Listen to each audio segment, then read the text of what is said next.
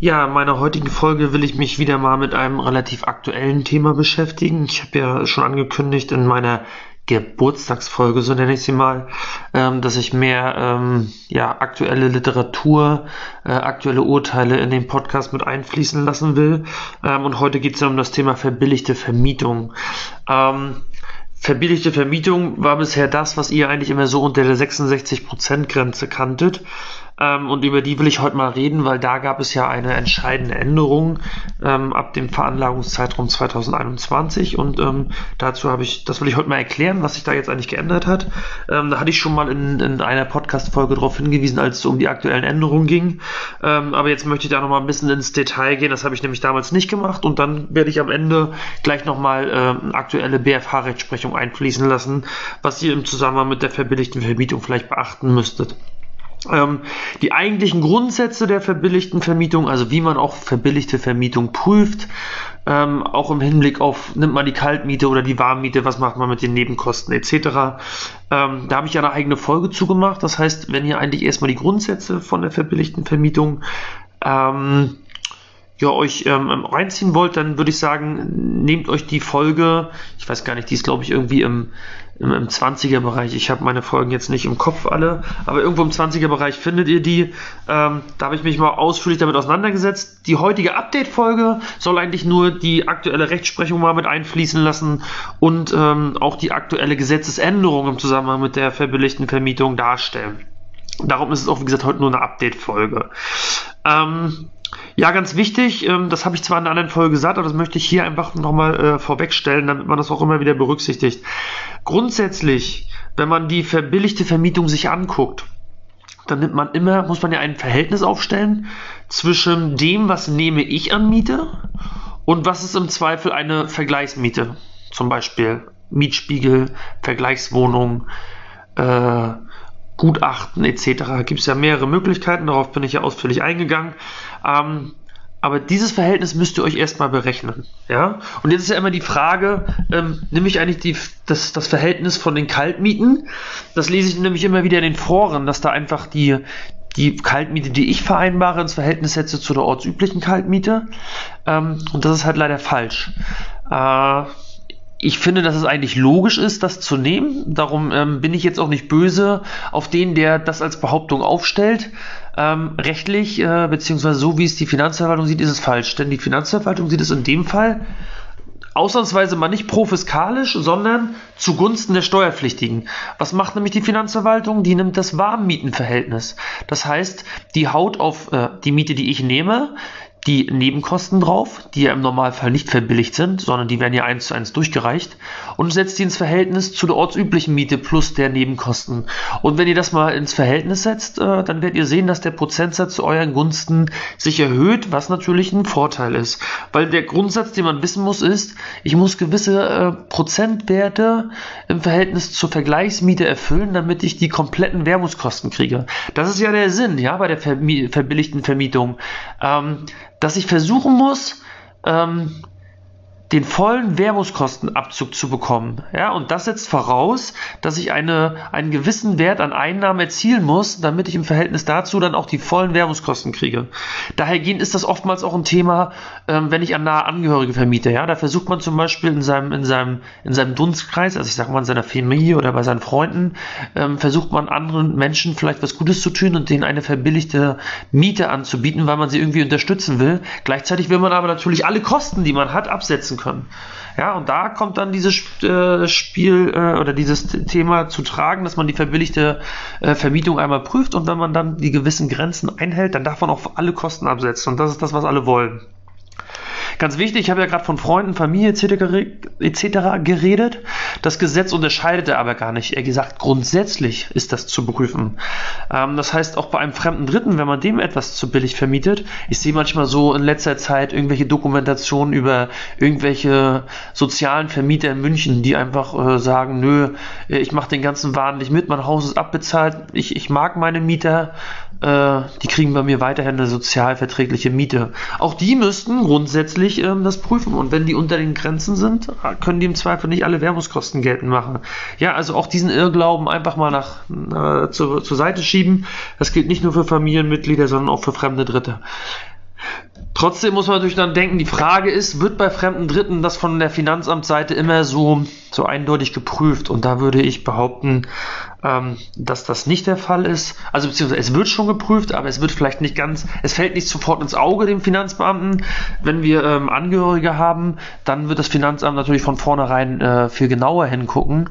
Und ähm, wie erkennt das Finanzamt das? Ja, ihr müsst auf der Seite 1 ja da euren Haken setzen, ob das jetzt eine verbilligte Vermietung ist oder auch nicht. Ja, das wäre zum einen erstmal nochmal hier groß die Grundsätze. Was ganz wichtig ist, woran man ähm, auch äh, denken muss, ist, dass, ähm, dass das nur für Wohnraumvermietung gilt. Ja? Also es gilt gerade nicht bei gewerblich. Ähm, das vergessen aus meiner Sicht ähm, auch viele, ähm, die denken, die müssen das überall so prüfen. Nein, diese, diese Regelung von der verbilligten Vermietung ähm, mit, mit den entsprechenden Vor- und Nachteilen gilt nur bei der Wohnraumvermietung. Und geregelt ist das Ganze in Paragraph 21 Absatz 2. Also wer das mal lesen will, ähm, da findet ihr das wieder. Ich werde nachher aber nochmal auf den Paragraph eingehen und da kurz was rauszitieren ähm, und dann dazu nochmal meine Meinung sagen. Aber was ist dann jetzt eigentlich ab 2021 neu? Ja, neu ist, ähm, Bisher war es so, es gab eine 66%-Grenze. Und da war es dann praktisch so, ähm, wenn man, ähm, ich sag mal, die Grenze eingehalten hat, also äh, über dieser Grenze war, ähm, die Grenze, da kommt jetzt wieder das Verhältnis ins Spiel. Was sind denn eigentlich diese 66% Naja, da nimmt man ins Verhältnis die Miete, die ihr nehmt, im Verhältnis zu der ortsüblichen Miete zum Beispiel. Und wenn der Wert 66% oder besser war, ähm, dann durftet ihr auf der anderen Seite alle Kosten, die ihr habt, absetzen. Das hat natürlich in der Summe dazu geführt, dass man im Zweifel steuerlich zwar ein Minus erzielt hat, den natürlich dann noch bei der Steuererklärung mit anderen Einkünften verrechnet hat und da dann im Endeffekt eine Steuerersparnis sich irgendwo erarbeitet hat. Wo man aber vielleicht gleichzeitig wusste, diesen steuerlichen Effekt, den ich hole, den erziele ich eigentlich durch eine, durch eine Vergünstigung, die ich im Zweifel jemanden aus meinem, ich nenne das mal wieder Dunstkreis, einen Vorteil verschaffe. Also ich vermiete relativ günstig an zum Beispiel äh, einen Familienangehörigen und das Ganze setze ich steuerlich noch ab. Das ist ja eigentlich der Sinn. Ja? Wie gesagt, ich habe ja betont, das gilt nicht nur bei Freunden, Familie, sondern auch bei Fremden, aber gerade in dem Bereich wird es halt angewendet.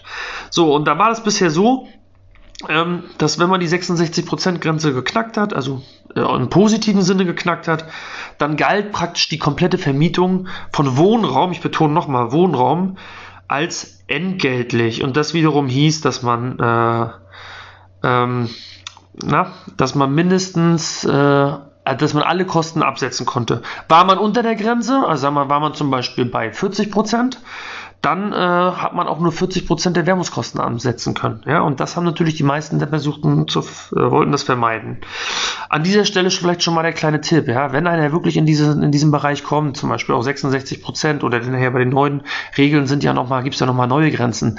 Aber grundsätzlich, wenn ihr euch bei diesem, in so einer Thematik befindet, dann tut mir bitte eingefallen und kalkuliert das nicht spitz auf Knopf. Weil das Problem ist, wenn ihr jetzt irgendwie da bei 66, 67, 68 Prozent rauskommt in eurer Berechnung, dann kann das auch mal schnell schiefgehen. Warum kann das schiefgehen? Naja, ihr macht die Steuererklärung zum Beispiel für 2020, macht ihr irgendwann jetzt äh, Anfang 21, vielleicht macht ihr es aber auch erst Ende 21, vielleicht macht ihr es auch erst 22. Das heißt, eure Berechnung macht ihr eigentlich teilweise ein, zwei Jahre Zeit versetzt zum eigentlichen Jahr, um das es sich dreht. Und ähm, da kann man dann im Zweifel nachträglich nicht mehr reagieren. Ne? Und ähm, das heißt, wenn ich jetzt zum Beispiel feststelle, ich mache, sagen wir Ende 21 mache ich die Steuererklärung für 20 ähm, und da kommt jetzt zum Beispiel raus, oh ja, sind irgendwie 67 Prozent und jetzt habe ich festgestellt, Mist, in 21 kam ja, Anfang 21 kam ja auch nochmal ein neuer Mietspiegel und ähm, äh, dementsprechend hätte ich eigentlich die Miete irgendwie anpassen müssen, damit ich die 66 nicht nach unten knacke, also im negativen Sinne.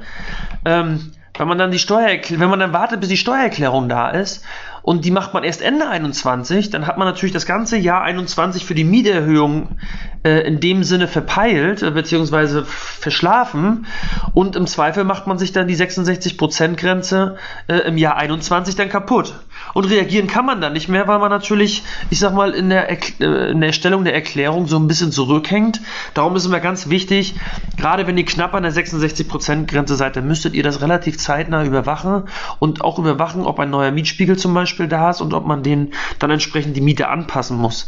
Wenn ihr jetzt sagt, wir gehen da eher mit 70, 72, 73% rein, dann glaube ich, seid ihr auch bei einem, bei, wenn ihr zum Beispiel das erst zeitversetzt mitkriegt, dass da ja eine, äh, der Mietspiegel sich ein bisschen erhöht hat, was ja aktuell nicht unrealistisch ist, dann, dann rutscht ihr vielleicht von 73% auf 69 und habt aber immer noch Zeit zu reagieren. Also wie gesagt, da seid bitte vorsichtig, weil ich meine, man, man fällt irgendwie tief gefühlt. Ne? Also wenn man irgendwie vom Prozentsatz jetzt ein oder zwei Prozent weniger hat und dadurch unter die Grenze sinkt und dann auf einmal dann aber gleichzeitig doch dann irgendwie seine, weiß ich nicht, 35 Prozent äh, an Werbungskosten verliert, macht das steuerlich schon einiges aus. Also an dieser Stelle nur dieser kleine Hinweis, passt da bitte auf.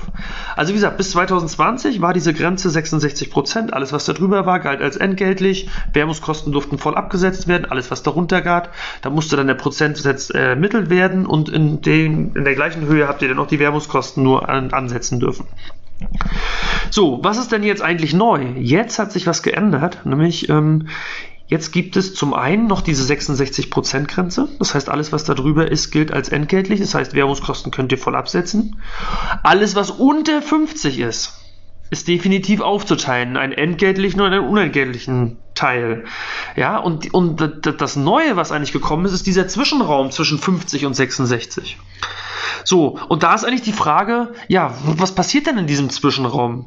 Und ähm, im Gesetz steht dazu nichts, was da, was da gelten soll. Ja, also ich kann ja mal das Gesetz hier rausholen und vielleicht mal vorlesen. Also da steht drinne in Paragraph 21 Absatz 2 Einkommensteuergesetz, beträgt das Entgelt für die Überlassung einer Wohnung zu Wohnzwecken, da hört ihr es nochmal, weniger als 50% der ortsüblichen Miete, also da nehmt ihr wieder das Verhältnis eure Miete zur ortsüblichen Miete, ganz wichtig, warm, ähm, so ist die Nutzungsüberlassung in einen entgeltlichen und einen unentgeltlichen Teil aufzuteilen. Also ihr müsst gucken, was für einen Prozentsatz habe ich jetzt und ähm, sagen wir, der ist 40 Prozent, dann ist 40 Prozent entgeltlich, 60 Prozent unentgeltlich und so teilt ihr auch entsprechend die Währungskosten auf. So, jetzt kommt der zweite Satz. Also wir haben jetzt erstmal, was ist unter 50 Prozent? Das haben wir schon mal geklärt. Beträgt das Entgelt bei auf Dauer angelegter Wohnungsvermietung, also ganz wichtig, auf Dauer angelegt, ja, äh, mindestens 66% der ortsüblichen Miete gilt die Wohnungsvermietung als entgeltlich. Also im Gesetz, mehr Sätze stehen da nicht im Paragraph 2, 21 Absatz 2. Das heißt, es ist alles geregelt, was ist bis 50% und was ist über 66%. Und in der Mitte, da steht halt nichts. So, und ähm, da ist wohl jetzt die einhellige Meinung, so zumindest lese ich nichts Gegenteiliges in der Literatur, dass man in dieser, in dieser Zwischenzone kann kann man, kann entweder vorliegen, dass alles entgeltlich ist oder dass wir auch da schon eine Aufteilung machen müssen. Das heißt, ähm, nehmen wir mal ein Beispiel, wir haben einen Prozentsatz von 60 Prozent. Dann kann es jetzt sein, ähm, dass wir zu dem Ergebnis kommen, wir haben zwar 60 Prozent Miete, aber wir können die kompletten Währungskosten abziehen. Wir können aber auch zu dem Ergebnis kommen, wir haben 60 Prozent Miete im Verhältnis zur ortsüblichen Miete, dürfen aber auch nur 60% der Währungskosten absetzen. Also beide Varianten sind möglich. Aber wann nimmt man jetzt welche? Und da kommt halt die Totalüberschussprognose ins Spiel. Ähm, das ist jetzt auch die einhellige Literaturmeinung, dass die anzuwenden ist. Wie gesagt, aus dem Gesetz liest man es nicht raus. Man kann vielleicht mal so ein bisschen äh, in die Vergangenheit zurückgucken. Ähm, wir hatten bis, ich würde behaupten, bis einschließlich 2011, glaube ich, war es, ähm, da hatten wir so eine e Regelung schon mal. Ja, also wir hatten jetzt zwischen 2012 und 2020 hatten wir nur den Cut bei 66 Prozent. Aber davor, also sprich 2011 und die Jahre davor, hatten wir schon mal so eine Zwischenzone. Damals gab es eine Zone 0 bis 56, 56 bis 75 und über 75. Wir sind also praktisch bei der gleichen, bei dem gleichen System wie damals. Nur, dass die Werte sich ein bisschen reduziert haben, ja. Die damalige 56% Grenze ist jetzt heute die 50 und die damalige 75 ist heute die 66. Aber sonst äh, ist man sich jetzt eigentlich einig, dass man eigentlich genauso vorgeht wie damals. Und auch schon damals gab es die ähm, Totalüberschussprognose. Ähm, das ist also ganz wichtig. Ähm, dass man da, äh, dass man das schon mal auf dem Schirm hat, dass man die im Zweifel äh, erstellen muss. Jetzt ist natürlich die Frage, ähm, was ist dann eigentlich äh, die Totalüberschussprognose? Ja, da, da sagt eigentlich die Verwaltung, Ähm, jetzt weiß ich gar nicht, woraus eigentlich das resultiert, ob sich die Verwaltung das mal selber ausgedacht hat oder ob das ein Ausfluss aus damaliger Rechtsprechung war. Da bin ich jetzt ein bisschen überfragt. Entscheidend ist, dass sie äh, zu machen ist auf einen regelmäßigen Zeitraum von 30 Jahren. Das heißt, ihr macht eine Prüfung, wie entwickelt sich die Immobilie unter der, unter der aktuellen Prämisse ähm, des aktuellen Mietverhältnisses. Also mit, damit meine ich, aktuell haben wir eine Ortsmiete, äh, eine ortsübliche Miete von und ähm, ihr habt praktisch eure Miete, die ihr ansetzt und dafür habt ihr ein Verhältnis. Das sind die aktuellen Gegebenheiten. Und dann, jetzt macht ihr damit eine 30-Jahres-Prognose. Und wenn unter, der, äh, unter dieser Prognose am Ende rauskommt, dass das Objekt auf einen 30-Jahres-Zeitraum gesehen ähm, sich ähm, positiv entwickelt, also sprich auch steuerliche Überschüsse erzielt, dann sagt man, wir sind dann zwar zwischen 50 und 66 Prozent, aber dadurch, dass die Totalüberschuldprognose positiv ist, darf man die kompletten Währungskosten ansetzen. Kommt man in diesem äh, in dieser in dieser in dieser Range von 50 bis 66 Prozent mit der Totalüberschuldprognose auf ein ähm, negatives Ergebnis, also dass da keine Gewinne erzielt werden, dann ähm, darf man auch nur äh, die prozentualen äh, Währungskosten ansetzen. Also genauso, als wenn wir unter 50 sind. Ähm, ganz wichtig ist da, wie gesagt, man macht eine 30-Jahres-Prognose, außer man weiß von vornherein schon, ähm, mein eigentlicher Zeitraum ist nur 10 Jahre. Das wird natürlich im Normalfall wahrscheinlich äh, niemand machen. Äh, keiner wird sich heute hinstellen und sagen, ich will das Ding nach zehn Jahren steuerfrei verkaufen. Zumindest nicht offensichtlich gegenüber dem Finanzamt. Darum würde ich diese Prognose immer über 30 Jahre machen. Ähm, also wie gesagt, da steht dann im Fokus praktisch, was hat eigentlich der Steuerpflichtige als Nutzung mit dem Objekt vor und da unterstellt man mal, dass er es 30 Jahre nutzen will. Ähm, dann werden die Einnahmen kalkuliert unter den aktuellen Gegebenheiten. Und dann nimmt man zum Beispiel auch Erfahrungswerte der Vergangenheit. Also man guckt mal, was war denn in den letzten fünf Jahren. Also was geht da? Und zu diesen Einnahmen macht man einen Sicherheitszuschlag. Also das ist wieder zu euren Gunsten. Ähm, da werden zu euren Gunsten äh, Einnahmen bezuschlagt ähm, sodass was, das, was ihr kalkuliert, nochmal 10% Zuschlag on top kommt. Also in der Gesamtberechnung jetzt, die wir hier machen, ist es, ist es ein Vorteil für euch, dass, dass, die, äh, dass die Berechnung so läuft. So, und das gleiche macht man nicht nur mit den Einnahmen, sondern auch mit den Werbungskosten. Da muss man natürlich fairerweise für die 30 Jahre auch realistisch Instandhaltung einkalkulieren.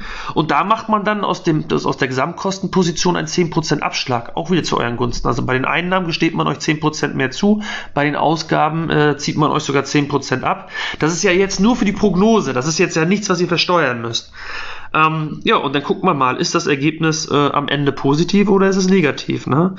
Ähm, aber man soll natürlich in diese ganze Berechnung, vielleicht müsstet müsste man einfach mal total Überschuldprognose, da gibt es bestimmt auch online so einige Berechnungsbeispiele, an denen man sich so langhangeln kann. Man soll aber da alle Faktoren in, Betrachtung, äh, in, die, in die Betrachtung mit einbeziehen, ja, die im Zweifel ähm, Auswirkungen haben könnten ähm, auf diese Prognose von 30 Jahren. Wenn zum Beispiel Mietsteigerungen einkalkuliert sind, mietvertraglich, ähm, oder vielleicht, dass man auch sagt, okay, ähm, inflationell gibt's äh, alle paar Jahre sowieso einen Mieterwechsel.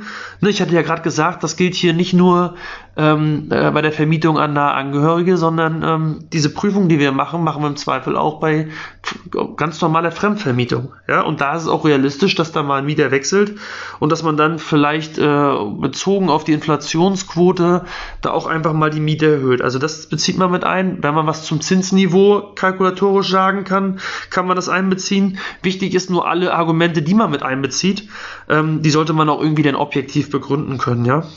Und ganz wichtig, äh, wenn man Argumente für die Zukunft sucht, ist es immer gut, wenn man Argumente in der Vergangenheit äh, äh, versucht zu finden. Das heißt, ähm, alles, was man, was man auch, sage ich mal, da nutzen kann für die Totalüberschussprognose an der Vergangenheit, sollte man dann auch mit einbeziehen. Ich hatte ja vorhin gesagt, das Thema Instandhaltung. Ne, wenn man jetzt zum Beispiel weiß, okay, das Objekt ist eigentlich auf dem fast neuesten Stand, da wird die nächsten 30 Jahre nichts groß sein. Geht man natürlich in seiner Argumentation anders in eine Instandhaltungskalkulation, als wenn man das macht, wenn man weiß, das Objekt ist eigentlich total Schrott. Ja, also ähm, da muss man ein bisschen in die Vergangenheit gucken und das auch dann natürlich für sich entsprechend gegenüber dem Finanzamt gut auslegen. Ähm, ja, wenn man zum Beispiel weiß, ähm, was jetzt wäre eigentlich ein negatives Argument, wenn man weiß, dass es in der Vergangenheit immer Werbungskostenüberschüsse gab.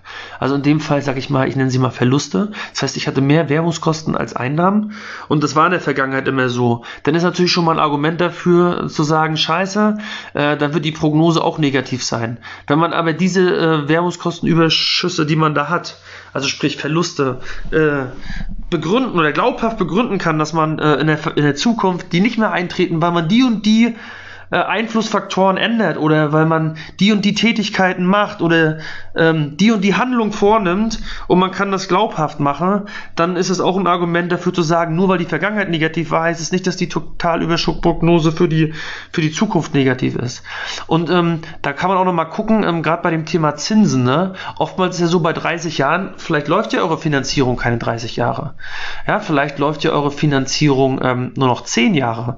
Ne? Und äh, weil ihr, weiß ich nicht, entweder gut finanziert hat oder das äh, Objekt relativ billig war oder äh, auch schon in der Vergangenheit relativ viel getilgt wurde. Äh, in dem Fall wäre es so, ähm, dann ähm, wird natürlich, ist vielleicht die ersten zehn Jahre der Totalüberschussprognose allein durch die Zinsen alles negativ, wird dann aber die letzten 20 Jahre positiv und ist in der Gesamtschau von 30 Jahren auch positiv. Auch so eine Sache muss man berücksichtigen. Vielleicht fällt ja auch ein Teil der AFA weg. Vielleicht äh, weiß man ja nicht. Ne? Also vielleicht habt ihr eine kürzere Nutzungsdauer. Vielleicht habt ihr das Objekt schon lange im Bestand.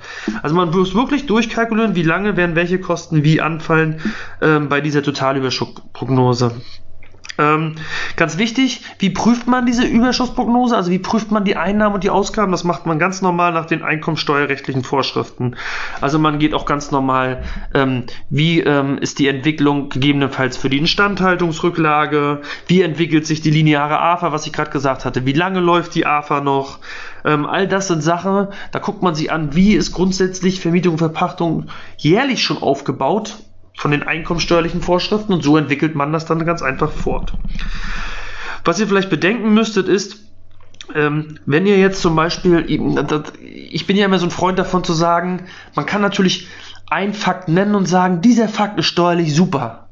Aber ich weise ja auch immer wieder darauf hin, wenn ihr bei der und der Geschichte steuerlich was optimiert, kann das bei einer anderen Geschichte vielleicht steuerlich ein Nachteil sein.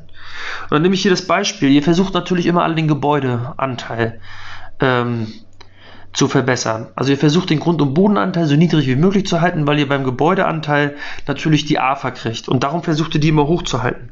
Denkt aber bitte daran, eine hohe AFA ist natürlich heute erstmal ein steuerlicher Vorteil, könnte aber bei der Totalüberschussprognose vielleicht nach hinten losgehen, äh, weil sie dadurch euch die Überschüsse kaputt macht.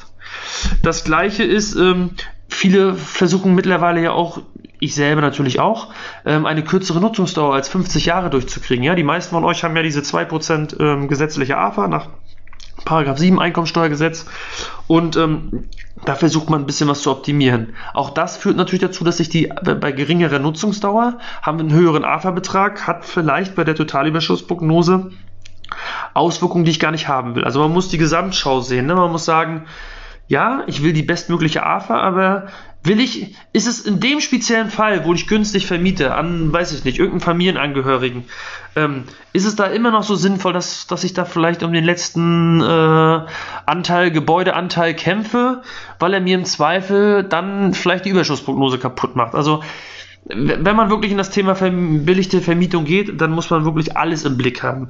Das gleiche ist mit der 15%-Grenze. Ne? Also wenn die äh, auf einmal dann äh, geknackt wird oder auch nicht, auch das hat Auswirkungen. Ja, dass man dann ähm, im, im gegebenenfalls äh, auch da wieder eine höhere APA hat, weil man kurzfristig vielleicht ähm, die Kosten nicht absetzen kann, weil man die reißt, dann hat man dafür zukünftig mehr AFA Potenzial und in dem Fall ist das dann ja irgendwie gesehen auch negatives AFA-Potenzial, weil es dann wieder negativen Einfluss auf die Totalüberschussprognose hat.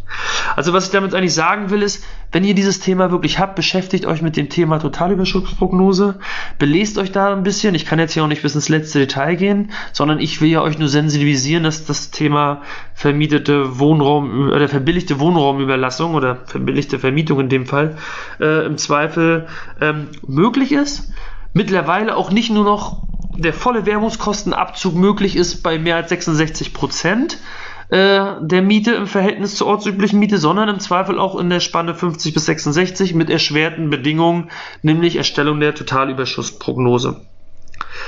Ganz wichtig, das hatte ich eingangs schon gesagt, das habe ich auch in meiner eigentlichen Podcast-Folge zur verbilligten Vermietung gesagt und ich möchte es hier auch nochmal sagen, für Gewerbe gilt das Ganze nicht. Ja, also diese, ähm, diese 66%-Grenze, ja, ich habe ja gesagt, die steht in Paragraph ähm, 21 Absatz 2 und da explizit äh, im zweiten Satz, da steht ja nochmal, ich lese nochmal vor, beträgt das Entgelt bei einer auf Dauer angelegten Wohnungsvermietung mindestens 66% der ortsüblichen Miete, das ist das Entscheidende, gilt die Wohnungsvermietung als entgeltlich. Also dann kann man, da wird gar nicht mehr weiter geprüft. Wenn es über 66% ist, ist es entgeltlich. Fertig.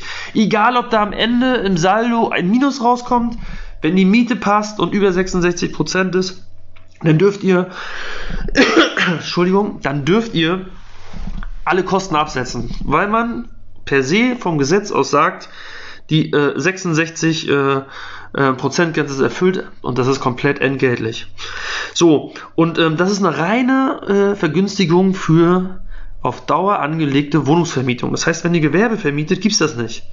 Bei der Gewerbevermietung muss man eigentlich immer äh, eine Aufteilung vornehmen in entgeltlich und unentgeltlich.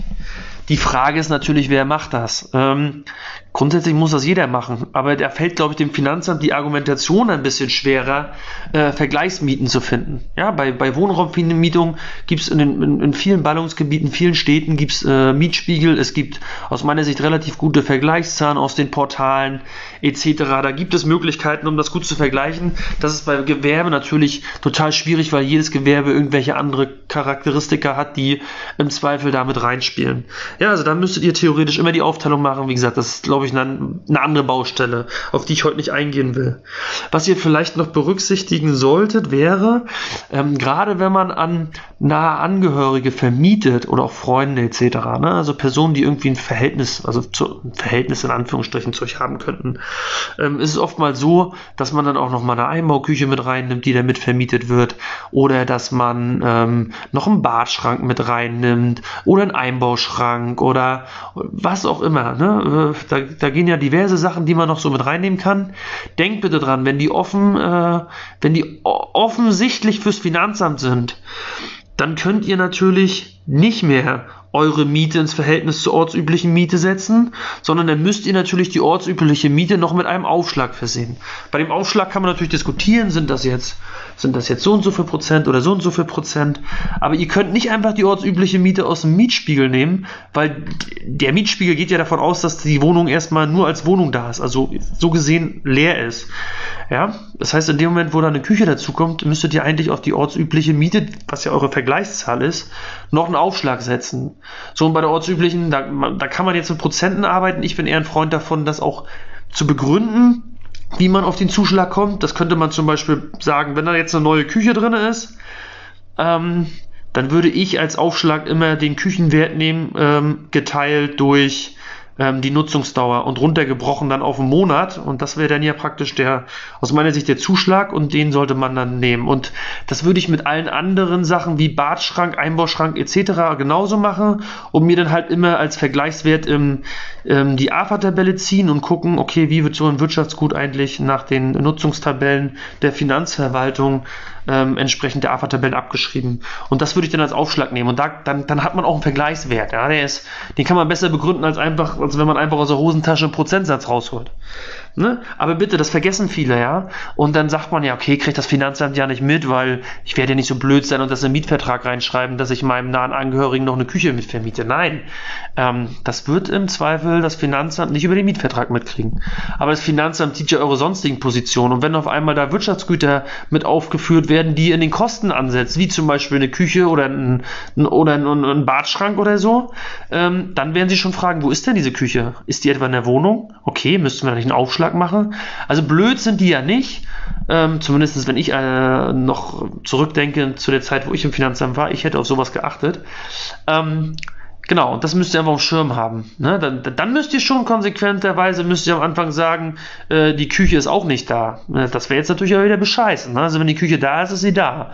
Und ähm, wie gesagt, aber ihr habt sie, äh, die, die meisten sind ja so getriggert, dass sie sagen, alle Kosten, die ich habe, auch Küche und so eine Schränke und was weiß ich, ähm, die möchte ich dann ganz gerne auch mit in die Kosten haben, dann bitte bedenken. Und das meine ich wieder, man darf nicht immer nur das eine im Steuerrecht sehen, man muss immer das große Gesamte sehen und sich äh, darüber im Klaren sein, welche Fragen das Finanzamt alles stellen könnte. Ähm, und das gehört dazu. Also bitte den Möblierungszuschlag berücksichtigen. Und wenn auf einmal deine Miete zu der ortsüblichen Miete noch passt und du bist vielleicht bei 70 Prozent, jetzt kommt das Finanzamt und sagt, nee, aber deine Miete ist eigentlich 100 Euro mehr weil du musst doch einen Aufschlag für das und das und das machen. Also die ortsübliche Miete ist 100 Euro mehr, ähm, weil der Mietspiegel noch ergänzt wird zu, durch den Aufschlag. Dann bist du auf einmal nicht mehr bei 70 Prozent, sondern vielleicht nur noch bei 60 und auf einmal sind äh, 40 Prozent der Kosten kaputt. Ja, also bitte das auf dem Schirm haben, das wollte ich an dieser Stelle nochmal nennen. So, dann hatte ich ja eingangs noch gesagt, so als kleiner Abschluss, ähm, ich will doch noch ein aktuelles, äh, die aktuelle BFH-Rechtsprechung im Zusammenhang mit der verbilligten Vermietung hier mit anbringen. Ähm, und da gab es ein ganz schönes Urteil, ich weiß gar nicht, ich glaube, das ursprüngliche Finanzgerichtsurteil war FG Thüringen. Ja, ich glaube, das ist, glaube ich, dann auch beim BFH gelandet. Ähm, auf jeden Fall war es so, da war ein, jetzt muss man versuchen, den Fall noch zusammenkriegen, da war ein ein Vermieter und der hat irgendwie an seine Schwester oder, oder wen auch immer oder, oder Mutter oder Bruder oder ich weiß es nicht, auf jeden Fall nahen Angehörigen vermietet und ähm, hat dann eine verbilligte Miete genommen. Und die verbilligte Miete ähm, war im Verhältnis zur ortsüblichen Miete, sagen wir, 80 Prozent. So, der hatte in dem Haus aber noch ein paar mehr Wohnungen und die anderen Wohnungen waren an fremde Leute vermietet. Und ähm, die Mieten, die im Haus waren, entsprachen aber nicht der ortsüblichen Miete. Die waren halt, es passt ja auch nicht immer genau zur ortsüblichen Miete. Ja, die ortsübliche Miete kam aus dem Mietspiegel und ähm, er war jetzt halt nicht, hat sich nicht genau an den Mietspiegel gehalten, ist davon ein bisschen abgewichen. So, jetzt hat das Finanzamt natürlich auch die Mieteinnahmen im Haus gekannt durch die, durch die Anlage V und wusste, was die Fremden Mieter eigentlich in dem Haus zahlen und hat die Mieten ins Verhältnis gesetzt zu der Miete, den die Angehörige da gekriegt hat. Und dann kamen die irgendwie auf einen Prozentsatz, sagen wir mal, auf 60 Prozent. Damals noch, ne? ist ja noch ein Altfall, ist jetzt nicht der neue Fall mit 66 bis 50 Prozent Spanne, ne? sondern es war ein Altfall, da gab es nur die 66 Prozent Grenze. So, das heißt, er hat seine Miete ins Verhältnis zu ortsüblichen gesetzt, da waren es 80 Prozent, also er der Steuerpflichtige. Das Finanzamt hat gesagt, nö, wir machen das im Vergleich zu, der Mieten im, zu den Mieten im Haus, oh, da sind es ja nur 60 Prozent. Dann haben sie ihm halt 40 Prozent in dem Fall, ich weiß nicht genau, wie viel es waren, aber es waren unter 66 Prozent, haben ihm auf jeden Fall einen Teil der Kosten gestrichen. So, und dann ist das Ganze ähm, vom äh, BFH irgendwann gelandet, also sprich höchstrichterlich dann auch entschieden. Das heißt, das hat ganz normal vom Einspruch über das FG-Urteil und dann bis in die letzte Instanz seinen Weg gemacht. Und dann hat der BFH gesagt, nee, nee, also die, äh, der, der Steuerpflichtige, also der BFH hat dem Steuerpflichtigen Recht gegeben, hat also gegen das Finanzamt entschieden ähm, und hat gesagt, nee, nee, die Vergleichsmieten im Haus, die nehmen wir nicht. Äh, Grundlage ist die äh, ortsübliche Miete. Und nur, wenn die ortsübliche, also die ortsübliche Miete laut Mietspiegel, nun, wenn, wenn, wenn, wenn ich sag mal, wenn das nicht ermittelbar ist, wann wäre das nicht ermittelbar? Naja, also in kleineren Dörfern ähm, oder in besonderen Lagen oftmals gibt es dann keinen Mietspiegel. Ja, liegt einfach nicht vor. Dann sagt der BFH, Okay, also wenn wir gar keinen Mietspiegel da finden, ne, wo wir die ortsübliche Miete rausfinden könnten, dann gehen auch drei äh, alternative äh, Bewertungsmethoden. Zum einen ähm, gibt es einmal da äh, die Möglichkeit eines Gutachtens von einem öffentlich bestellten und äh, vereidigten oder wie auch immer das da heißt, Gutachter. Das würde gehen. Dann gilt, äh, könnte man auch einen Auszug aus einer Mietdatenbank äh, äh, als Grundlage nehmen. Da weiß ich übrigens, also das, da, da nimmt man die Grundlage irgendwie irgendein Paragraph auf dem BGB. Da wüsste ich gar nicht, was das für eine Mietdatenbank sein sollte, wenn es nicht gerade die, weil ich meine, die, ähm, der, der Mietspiegel kann es ja nicht sein, weil der fehlt ja gerade. Ähm, da bin ich ein bisschen überfragt, da seid ihr vielleicht schlauer als ich. Und die dritte Variante ist, drei Vergleichswohnungen könnte man auch nehmen. Ja? Ähm, und da sagt der BFH auch, alle von diesen drei Varianten kann ich, also sind, sind in der Bewertung gleichrangig. Also ich kann gucken, nehme ich ein Gutachten oder nehme ich diesen Auszug aus der Mietdatenbank oder nehme ich drei Vergleichswohnungen.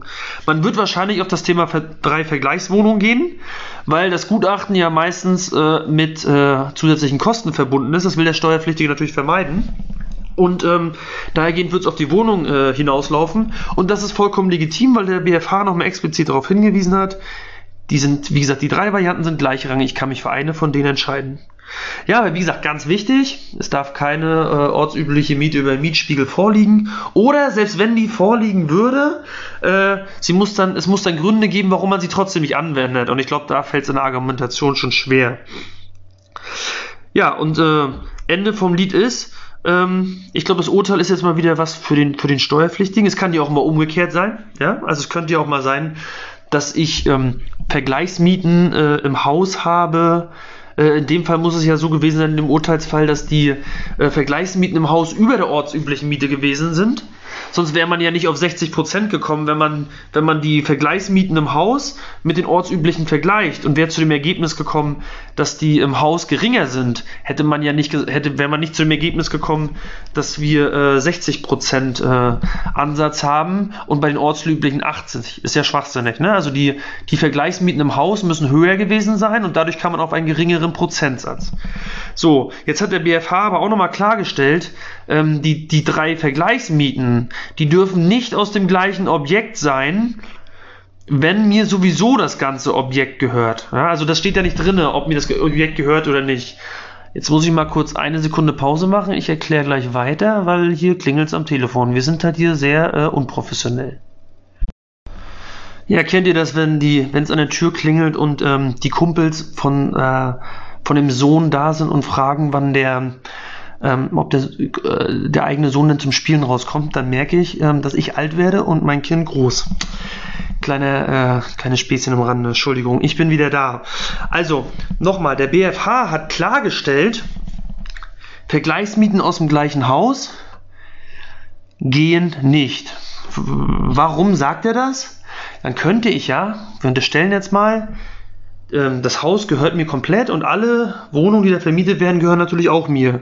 Dann könnte ich ja durch eine äh, Vermietung in meinem Haus an, an Fremde das entsprechend so gestalten, dass ich die unter Mietspiegel gestalte und dadurch mein Verhältnis von der Miete, äh, Vermietung an, an den nahen Angehörigen zum Beispiel sich eigentlich verbessert prozentual, weil ich das jetzt ja äh, als Nenner den Durchschnitt aus den drei Vergleichswohnungen nehme und die habe ich unter der ortsüblichen Miete vermietet.